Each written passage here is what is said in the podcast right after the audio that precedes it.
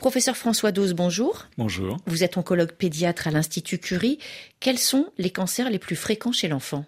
Les cancers de l'enfant les plus fréquents sont les leucémies aiguës, puis viennent les tumeurs du système nerveux central, les lymphomes qui sont les cancers des ganglions, et euh, d'autres cancers euh, très variés mais également relativement fréquents chez l'enfant, qui sont des tumeurs le plus souvent caractéristiques de l'âge pédiatrique, qu'on n'observe pas du tout chez l'adulte.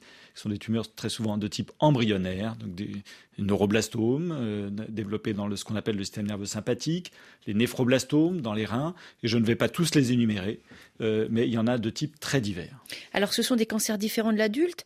Est-ce que pour autant les traitements sont les mêmes ou eux aussi sont différents? Alors, si on parle des grands principes de traitement, c'est-à-dire les traitements médicaux, les traitements chirurgicaux et la radiothérapie, ces grands principes sont les mêmes.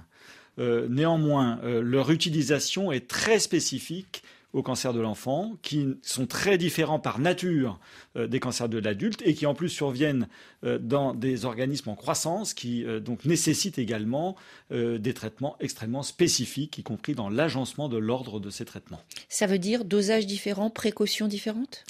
Ça veut dire dosage différent, combinaisons différentes, ordre des traitements différents. Par exemple, très souvent, une tumeur, même localisée, peut être traitée par une chimiothérapie avant la chirurgie pour que la chirurgie soit euh, moins délabrante.